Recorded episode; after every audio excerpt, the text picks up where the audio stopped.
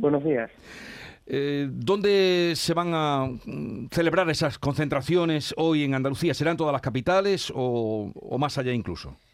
Bueno, eh, ya la, tarde de ayer nos concentramos en, Sevilla, hoy nos concentramos en Málaga, mañana en, Cádiz, eh, también nos concentraremos en Almería, en Jaén, a lo largo de, Andalucía y también el lunes habrá una concentración en la propia ciudad de Melilla para mostrar nuestra, nuestra indignación, nuestro dolor, nuestro rechazo a, estas políticas migratorias que conducen a situaciones como la que hemos vivido, de la que lo que ocurrió el pasado viernes probablemente sea uno de los hitos más, más graves, más duros y más dolorosos eh, de esta constante eh, que se produce en nuestra frontera sur.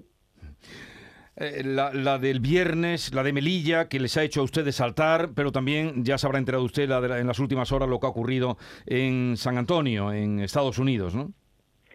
Sí, eh, evidentemente el movimiento eh, de personas, las limitaciones al movimiento de, personas y las consecuencias que esas limitaciones tienen son, son, muy, son muy graves y es algo global en el movimiento sur-norte que, se produce en distintos lugares del mundo.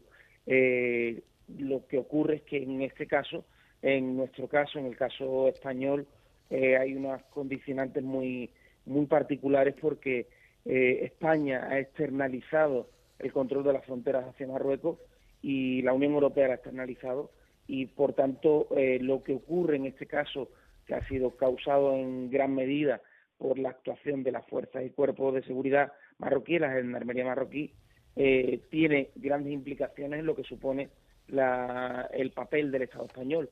Y en este caso, además, por la reacción que en su momento tuvo el presidente del gobierno, eh, calificando de operación bien resuelta eh, una operación que ha acabado con 37 fallecidos. Eso nos parece una situación que, que es difícilmente soportable eh, aceptable en un gobierno democrático. Bueno, usted ha puesto en contexto ese grito de no más fronteras de muerte ante esa declaración de operación bien resuelta.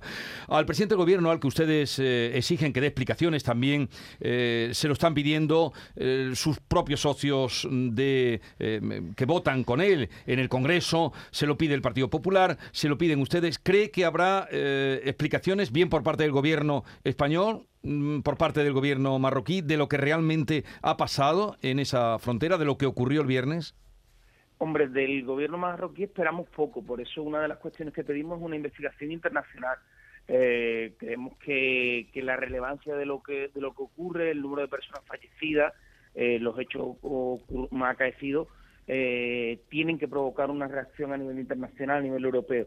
El gobierno español tiene que salir a dar explicaciones, sin lugar a dudas, sobre esta pidiendo sus propios socios, se lo pide casi todo el arco parlamentario y por tanto en esas explicaciones. Otra cosa es que esas explicaciones sean satisfactorias, es decir, que lo que, que lo que nos diga eh, sea algo que, que, realmente nos permita eh, entender o nos permita aceptar lo que, lo que ha ocurrido. Además, las explicaciones que se están planteando en todo este proceso, eh, la, responsabilizar a las mafias, hablar de inmigrantes violentos cuando lo que se utiliza es una cizalla para cruzar, eh, todo ese eh, todo ese discurso que se construye no nos parece adecuado eh, frente a la situación que se ha vivido. Estamos hablando con Diego Boza, coordinador general de Asociación Pro Derechos Humanos de Andalucía. Señor Boza, hasta ahora nunca se había producido una tragedia tan grande en la frontera terrestre eh, con Marruecos. ¿Usted cree a qué cree que, se debe? ¿A, que Marruecos se siente políticamente reforzado y, actúa con mayor dureza o, a la situación o al número de personas que, llegó? No, eh, en realidad hay una serie de detonantes que dan lugar a la situación que, se vivió que se vivió el viernes. Eh, eh, lo primero parece mm, que la, construcción por parte de Marruecos de elementos disuasorios en el entorno de la, de la valla eh, dio lugar a, esta, a, esta, a estos acontecimientos. Por supuesto, una actuación especialmente dura por parte de, la, de las autoridades marroquíes que está vinculada a su situación política, a la relación con, con España en los últimos meses, pero en todo esto quizás hay que pensar por qué eh, llevábamos meses, llevamos prácticamente año y medio sin vivir imágenes como estas. Eh, la realidad cuando, cuando bueno, la semana, hace unas semanas estuvimos en Nador, no, nos decían que, que prácticamente no quedaban migrantes en los bosques, que se habían el, el efecto de las redadas, de la racia de la gendarmería marroquí había acabado, como de repente una semana como, como esta, con unos acontecimientos tan relevantes como los que ocurren en Madrid en estos días, como de repente se produce esta, esta, esta entrada. Eh, quizás hay que reflexionar lo que supone entregar la política mm, de frontera, externalizar la frontera a un socio que es un socio no leal y a un Estado que no responde, en el que no hay controles y no hay garantías como, como ocurre con, con Marruecos. Creo que eso es una realidad a la que la Unión Europea se ha visto abocada y que eh, al final, bueno, ya ocurrió también en, en mayo de 2021 en Ceuta, en otras circunstancias, eh, sin una tragedia, pero sí con imágenes muy llamativas.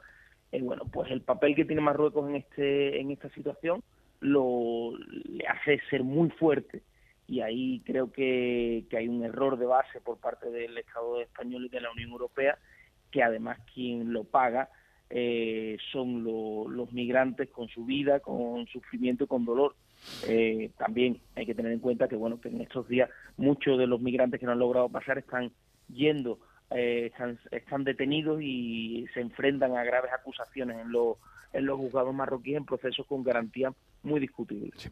Diego Boza, coordinador general de la Asociación Pro Derechos Humanos de Andalucía, convocante de las manifestaciones que hoy se van a desarrollar en Andalucía. Gracias por estar con nosotros. Un saludo y buenos días. Gracias, buenos días.